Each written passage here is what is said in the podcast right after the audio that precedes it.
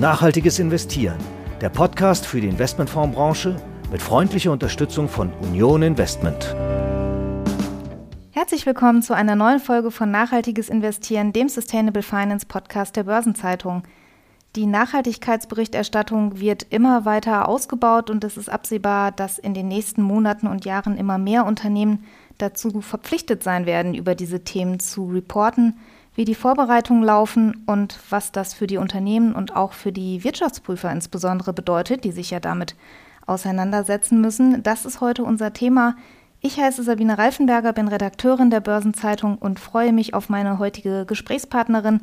Bei mir ist Melanie Sack, Mitglied im Vorstand des Institut der Wirtschaftsprüfer und außerdem Mitglied im Sustainable Finance Beirat der Bundesregierung in dieser Legislaturperiode. Schön, dass Sie da sind. Ja, guten Tag, Frau Reifenberger. Auch ich freue mich, dabei sein zu dürfen. Frau Sack, ich hätte zu Beginn eine Einschätzung gerne von Ihnen. Wir können ja absehen, dass in den nächsten Jahren mehr Unternehmen ihr ESG-Reporting entweder ausweiten oder vielleicht sogar neu aufsetzen müssen von null auf. Wenn Sie mal schätzen müssten aus dem Bauch raus, wie viel Prozent wären dazu Stand heute schon in der Lage? Oh, ich würde sagen maximal 10 Prozent. Da wäre also noch ordentlich Luft nach oben. Jetzt ist ja diese Nachhaltigkeitsberichterstattung etwas, was deutlich zunehmen wird. Ein Stichwort Corporate Sustainability Reporting Directive. Es gibt verschiedene Ansätze, auch erstmal das Ganze zu definieren, was reported werden muss, in welchem Umfang. Und es ist absehbar, es wird immer mehr Häuser treffen. Was hören Sie denn aus den Unternehmen heraus? Wie gehen die das an? Wie laufen die Vorbereitungen? Gibt es da schon bestimmte Problemfelder, die sich herauskristallisieren lassen?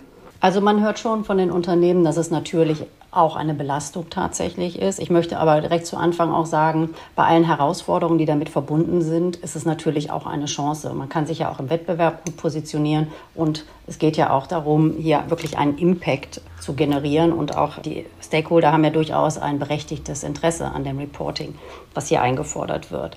Aber ich glaube schon, dass es für die Unternehmen zum Teil recht schwierig ist, diese ganzen Anforderungen einmal im Blick zu behalten, weil es tut sich ja tatsächlich fast täglich sozusagen etwas. Da muss man natürlich darauf achten, dass sich dann die unterschiedlichen Regelungen, die wir hier haben, auch nicht widersprechen. Und natürlich dann auch die Umsetzung. Da stößt man auch an die eine oder andere Herausforderung. Das sieht man jetzt auch in der Praxis ganz deutlich. Jetzt ist das ja was, was nicht nur die Unternehmen betrifft, es betrifft ja auch Ihre Branche in der Wirtschaftsprüfung kommen ja auch neue Felder hinzu, auf die Sie jetzt Ihr Augenmerk lenken müssen. Wie sieht es auch in Ihrer Branche aus? Sie haben ja jetzt gerade zu Beginn auch noch wenig äh, Vergleichswerte oder Erfahrungswerte, was man da wie zu, zu bewerten hat. Also das das ganze Thema Nachhaltigkeit ist ja ein unglaublich großes Thema und die Wirtschaft steht hier vor einer ganz umfassenden Transformation. Und alleine deswegen ist es natürlich für die Wirtschaftsprüfer auch ein ganz strategisches Thema. Ich glaube, bevor wir wirklich einsteigen, müsste man noch mal so ein bisschen sagen, der Wirtschaftsprüfer, der hat ja verschiedene Rollen. Also einmal ist der Wirtschaftsprüfer bei dem Bereich Nachhaltigkeit natürlich selber auch als Unternehmer gefordert in seiner eigenen Praxis, aber eben für den Mandanten auf der einen Seite als Berater und auf der anderen Seite als Prüfer tätig. Das heißt, das sind ja schon mal zwei unterschiedliche Rollen mit einem unterschiedlichen Fokus. Und ich glaube, heute würden wir eher über das Thema der Wirtschaftsprüfer als Prüfer tatsächlich sprechen wollen, weil da hat er natürlich hier eine besondere Rolle in diesem System, nämlich er soll eben das Vertrauen in die Berichterstattung der Unternehmen sichern. Und das ist ja auch wirklich ein ganz wichtiger Punkt hier, denn die Leistung des Wirtschaftsprüfers wird ja letztlich nur dann als relevant empfunden, wenn auch die Berichterstattung für den Adressaten relevant ist. Das ist ja auch immer ganz wichtig zu sagen, diese Daten und diese Berichterstattung, das ist ja kein Selbstzweck, sondern das soll ja letztlich dazu führen, dass der geneigte Investor weiß, womit habe ich es hier zu tun. Wie valide sind denn überhaupt die Informationen oder die Daten, die es schon gibt, damit sich da jetzt Interessenten ein Bild von machen können? Das ist ja in diesem ESG-Bereich oft gar nicht so einfach zu sagen, was lässt sich wie definieren und was grenzt man ab. Wie weit sind Sie da auf diesem Weg oder wie weit ist die Branche da auf diesem Wege? Aus der Sicht der Unternehmen muss man ja erstmal sagen, wir haben ja jetzt im Moment einen Rechtsstand, dass wir nach der NFRD berichten oder die Unternehmen nach der sogenannten Non-Financial Reporting Directive berichten. Das betrifft ja große Unternehmen von öffentlichem Interesse mit über 500 Mitarbeitern. Da laufen ja Prüfungen, das sind im Moment freiwillige Prüfungen, die da laufen. Das führt ein Stück weit dazu, dass die Vergleichbarkeit noch verbesserungsfähig ist, möchte ich mal sagen. Nämlich einmal werden dabei verschiedene Rahmenwerke genutzt, zum Beispiel von der Global Reporting Initiative. Und dadurch, dass es freiwillige Prüfungen sind, ist es natürlich auch möglich, nur Teilbereiche prüfen zu lassen, sodass die Vergleichbarkeit da schon eingeschränkt ist. Wenn wir jetzt auf die neue Regelung, nämlich die CSRD, die haben Sie ja eben auch selber schon erwähnt, die ersetzt halt diese jetzige Reporting Directive. Und hier wird wirklich erheblich nochmal der Anwendungsbereich ausgeweitet. Also wir sprechen ja ab dem Jahr 24 sind dann alle Unternehmen, die jetzt der äh, Reportingpflicht unterliegen, dann kommen ab dem Jahr 25 große Unternehmen hinzu, die jetzt noch nicht betroffen sind von der Reportingpflicht und ab dem Jahr 26 dann sogar die börsenpflichtigen KMUs. Also da wird auch noch mal ein ganzer Bereich hinzukommen, sodass wir Schätzungen sagen dann immer, jetzt im Moment haben wir ungefähr 500 Unternehmen, die berichtspflichtig sind, dann werden es 15.000 in Deutschland sein. Und da haben wir ja die ganzen kleinen Unternehmen, die nicht an der Börse sind, noch gar nicht mit dabei.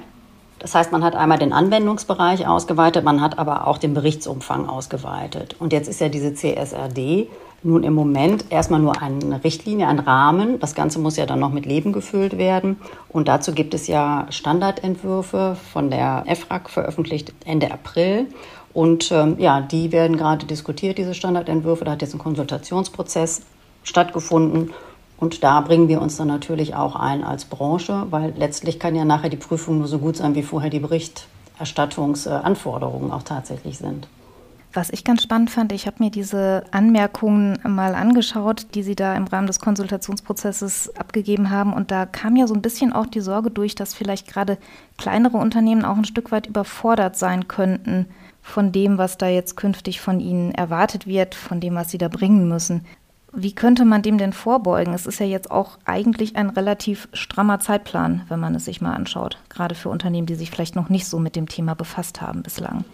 Also ich glaube tatsächlich, dass die Herausforderung für die Unternehmen, die wir da sehen, tatsächlich viel mit Prozessen und Systemen zu tun hat. Es wird eine ganze Menge Daten, die abgefragt werden. Und um diese Daten valide zu generieren, muss ich mir halt überlegen, wie kann ich einen entsprechenden Prozess ausgestalten. Da gibt es ja schon ganz grundsätzlich zwei Möglichkeiten. Ich sattel das sozusagen auf die jetzige Finanzberichterstattung auf. Da habe ich vielleicht schon die entsprechenden Prozesse und Strukturen, sodass ich sagen kann, die wissen auch, wie man jetzt prüfbereite Daten verfügbar macht. Andererseits kann es aber sein, dass wenn ich das aus dem Bereich Nachhaltigkeitsberichterstattung selber heraus generiere, da habe ich vielleicht dann mehr Kompetenzen, die wirklich mit dem Thema umzugehen ist. Wahrscheinlich wird sich nachher so ein Prozess rausbilden, dass man beide Bereiche braucht, aber man muss sich natürlich überlegen, wie sollen die denn miteinander kommunizieren und kooperieren. Dann ist natürlich für die Prüfbereitschaft auch eine prüfungssichere Dokumentation erforderlich. Wir sehen, dass eine ganze Menge von Daten abgefragt werden. Hier müssen diese Daten einheitlich definiert werden, vielleicht gerade weil die Reporting-Vorgaben selber ja das nicht definieren. Das heißt, da gibt es schon durchaus Spielräume, die ausgelegt werden müssen. Und da muss man dafür Sorge tragen, dass unternehmensintern die Definition zumindest auch einheitlich erfolgt. Und sie muss natürlich auch plausibel erfolgen. Und bei den Daten muss man sich natürlich überlegen, welche Daten brauchen wir woher kommen denn dann tatsächlich diese Daten? Wie werden diese Daten validiert?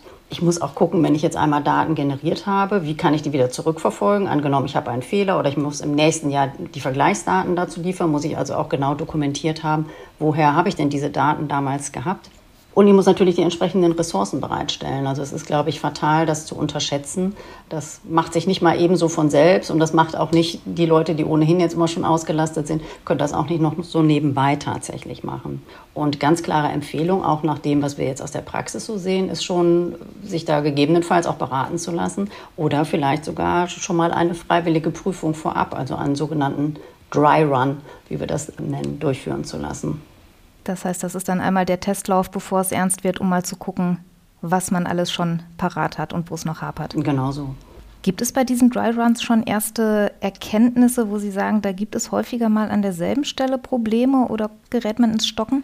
Nee, das würde ich nicht sagen, das kann ich so jetzt nicht wahrnehmen. Was wir aber sehen, ist, dass viele Dinge einfach noch manuell gemacht werden. Also dass die Systeme noch nicht nachgezogen haben, diese ganzen Daten das ist ja vielleicht so einer der großen Unterschiede im Bereich der Finanzdaten. Das sind ja primär unternehmensinterne Daten. Die Systeme und Prozesse sind darauf ausgerichtet, diese Daten auch zu ziehen. Und dann kann ich das auch gut prozessual prüfen. Ich kann die internen Kontrollen dazu prüfen. Hier haben wir jetzt aber Daten, die A, zwar schon aus dem Unternehmen kommen, aber unter Umständen noch nicht direkt aus dem System zu generieren sind, sondern vielleicht muss ich auch in den Niederlassungen anrufen oder ich muss im, sogar weltweit bei Konzernen natürlich in den verschiedenen Ländern anrufen und sagen, ich brauche jetzt die und die Kennzahl und dann muss ich das irgendwie aggregieren. Das heißt, da muss ich auch dafür Sorge tragen, dass da keine ja, Fehler passieren.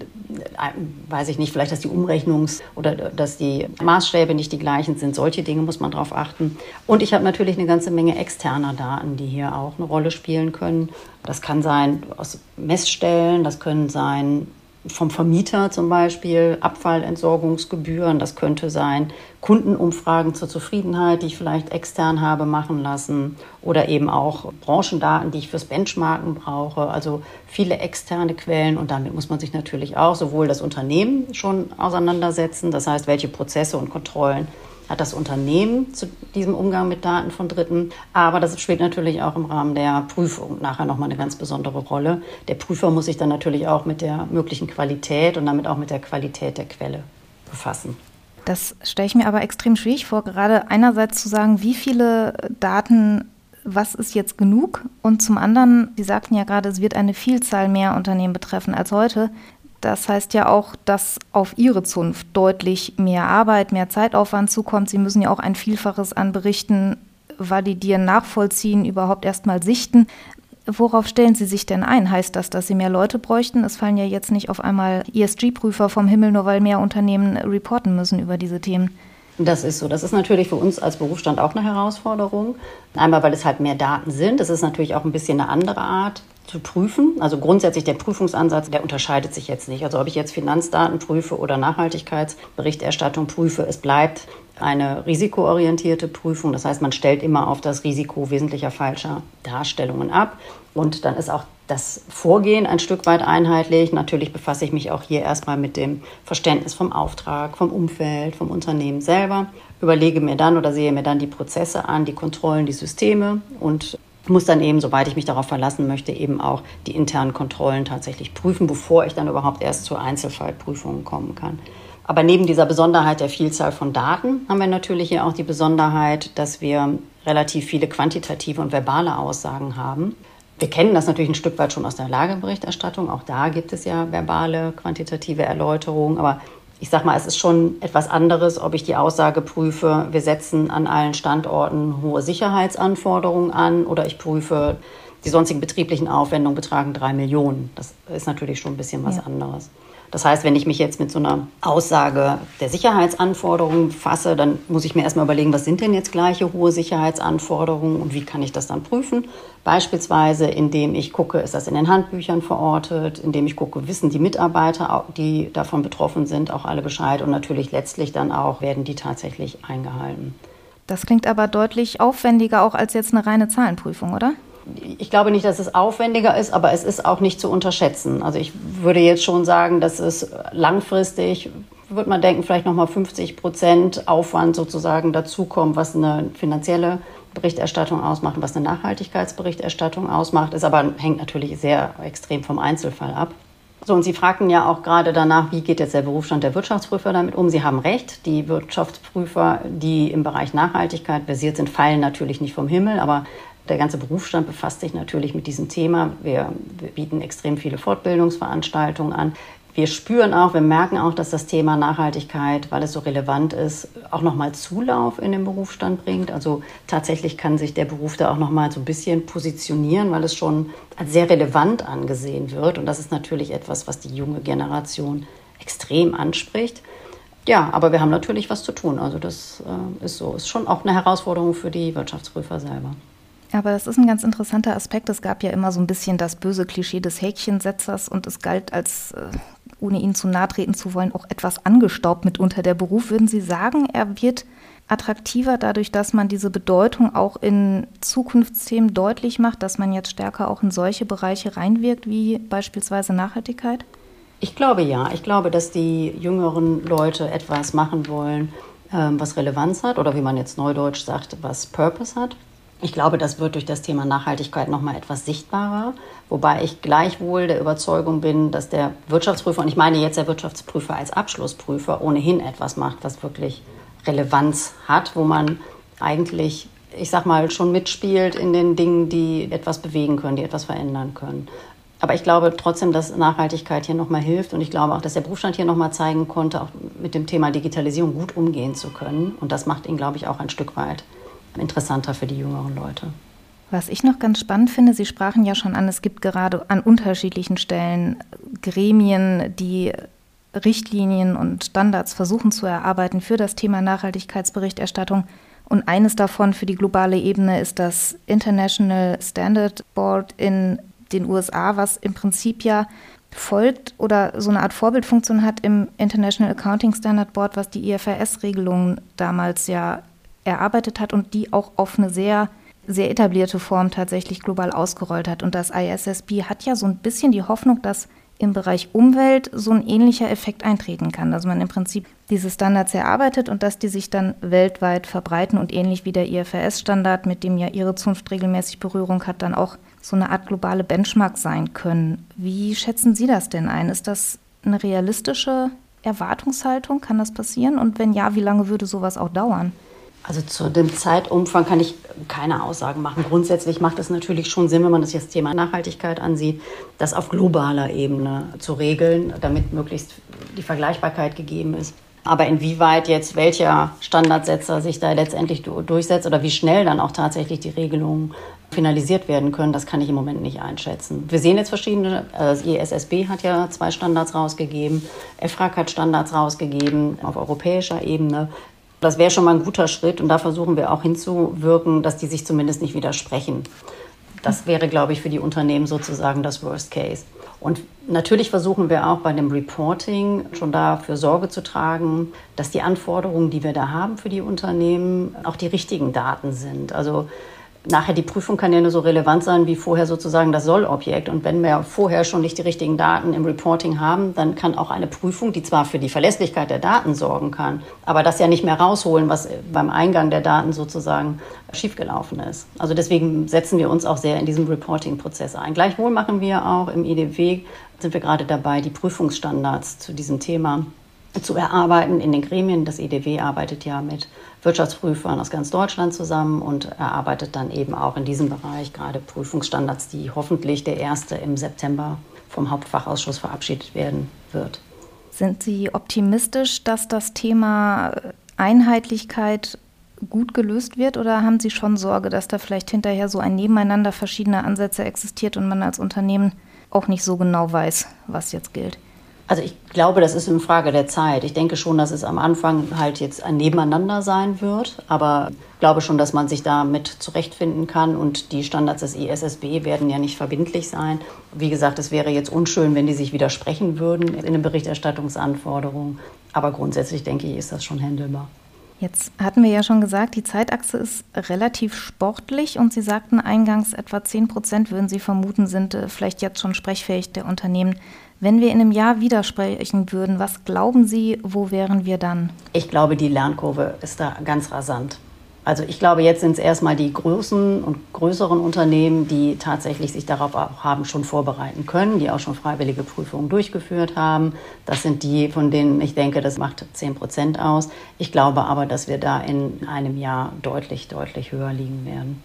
Ich danke Ihnen ganz herzlich, dass Sie heute uns mal mitgenommen haben auf die Reise durch die Standardsetzung und auch ein bisschen in die Herausforderungen Ihres Berufsstands haben blicken lassen. Vielen Dank, Melanie Sack vom Institut der Wirtschaftsprüfer, dass Sie heute bei uns im Podcast waren. Ja, vielen Dank an Sie.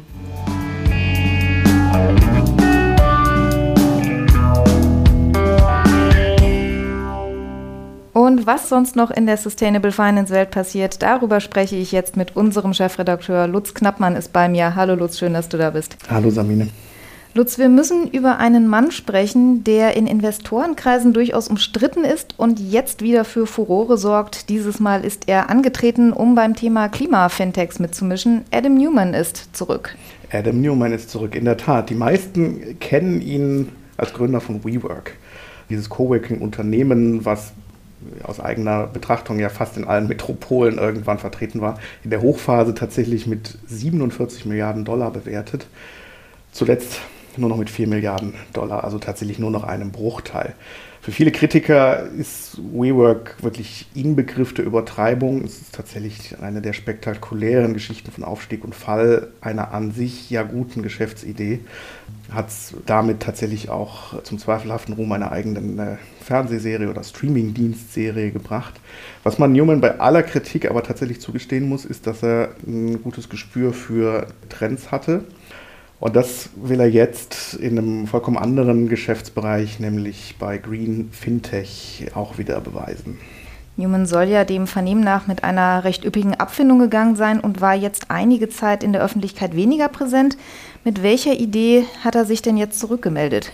Also tatsächlich reicht die Abfindung offenbar dafür, gleich mit zwei Startups äh, an den Start zu gehen.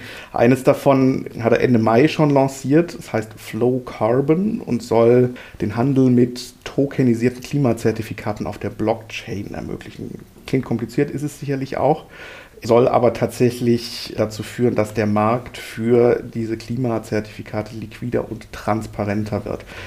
Wenn man sich so ein bisschen umguckt in der Branche, es gibt Startups wie KlimaDAO und Tucan, die äh, tatsächlich ganz ähnliche Geschäftsmodelle verfolgen. Und Newman hat tatsächlich kein Problem damit, auch nach alter Historie wieder ordentlich Geld einzusammeln. 70 Millionen Dollar hat er bereits für Flow Carbon eingesammelt. Und das von durchaus renommierten Adressen. Andresen Horowitz ist dabei, General Catalyst, Samsung Next und Invesco Private Capital, also durchaus Namen von Rang in der Szene. Diese Token sollen starten. Wann genau, ist aber schon wieder unklar. Er hat tatsächlich den Start verschoben, was vielleicht nicht ganz überrascht angesichts der Turbulenzen, in denen die Finanzmärkte insgesamt stecken. Deswegen ist sozusagen die Aussage, man starte dann, wenn sich die Märkte wieder stabilisiert haben. Und die Zeit bis dahin will er nutzen, um die Plattform weiterzuentwickeln und tatsächlich das technische Ökosystem für diese tokenisierten Klimazertifikate aufzubauen. Jetzt hat er parallel ja auch noch eine zweite Idee, die er jüngst vorgestellt hat. Was hat es denn damit dann auf sich? Tatsächlich geht diese zweite Gründung wieder deutlich näher an seine WeWork-Vergangenheit ran. Es ist ein Startup, ein Unternehmen namens Flow, Mitte August zum ersten Mal öffentlich gemacht.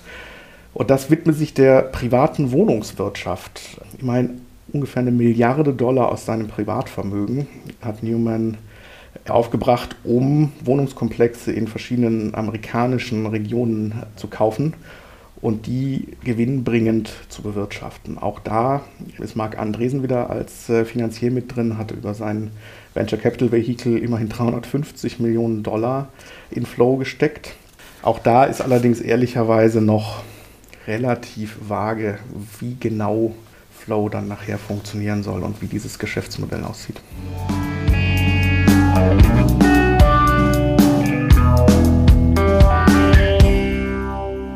Wir bleiben mal noch ein bisschen beim Thema Personal. Äh, eine spannende Personalie gibt es auch vom International Sustainability Standards Board, dem ISSB, das ja angetreten ist, um globale Standards für die Nachhaltigkeitsberichterstattung von Unternehmen zu konzipieren.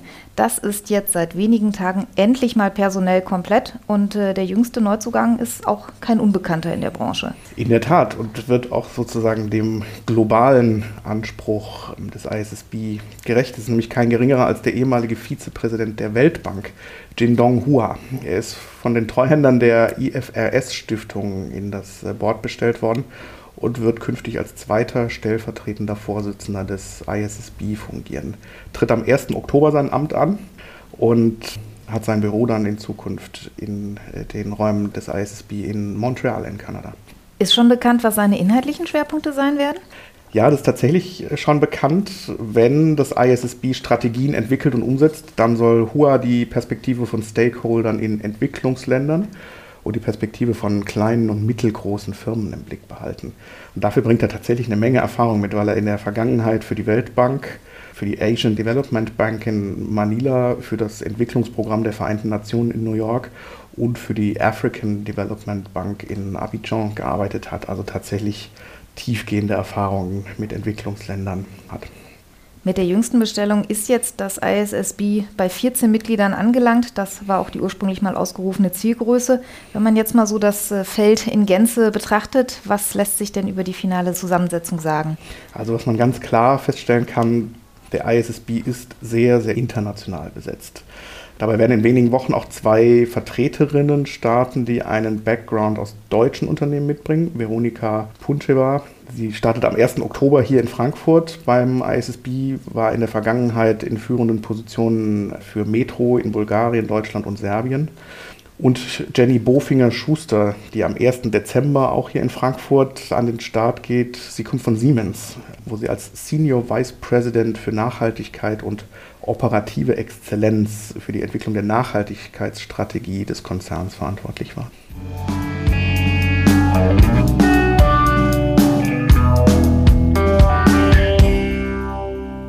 Bei so vielen Namen äh, bekommt man ja direkt Lust, selber mal wieder unter Leute zu gehen. Und eine Gelegenheit dazu wird es Anfang Oktober hier in der Region Rhein-Main geben. Das Impact Festival steht bevor. Worum geht es da?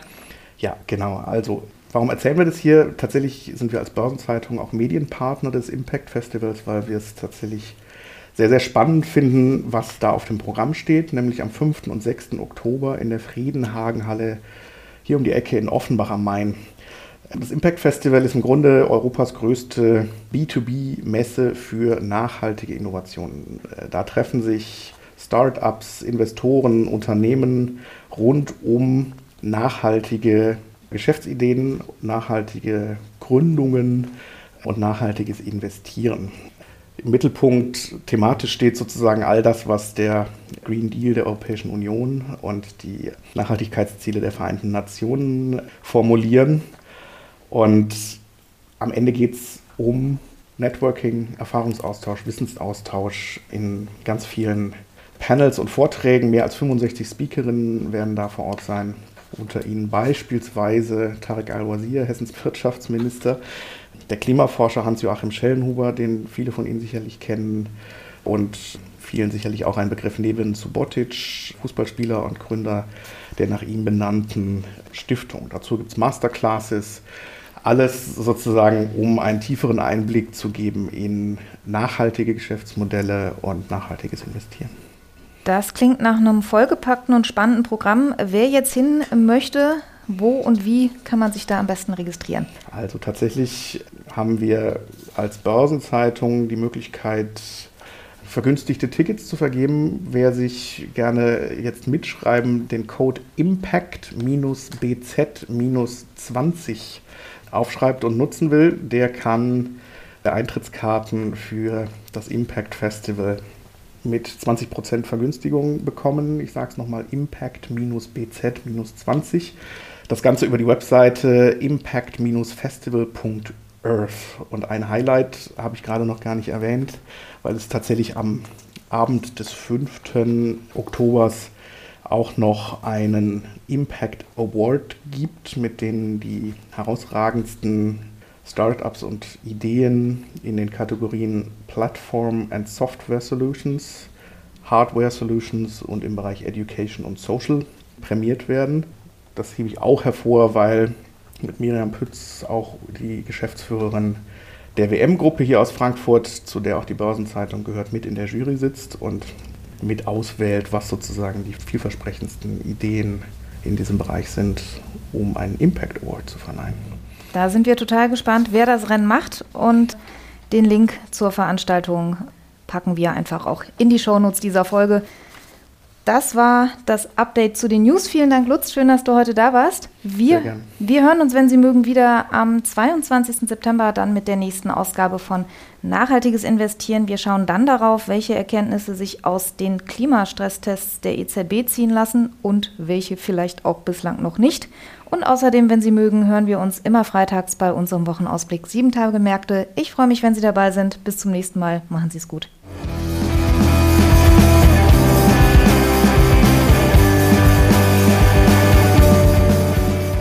Nachhaltiges Investieren, der Podcast für die Investmentfondsbranche mit freundlicher Unterstützung von Union Investment.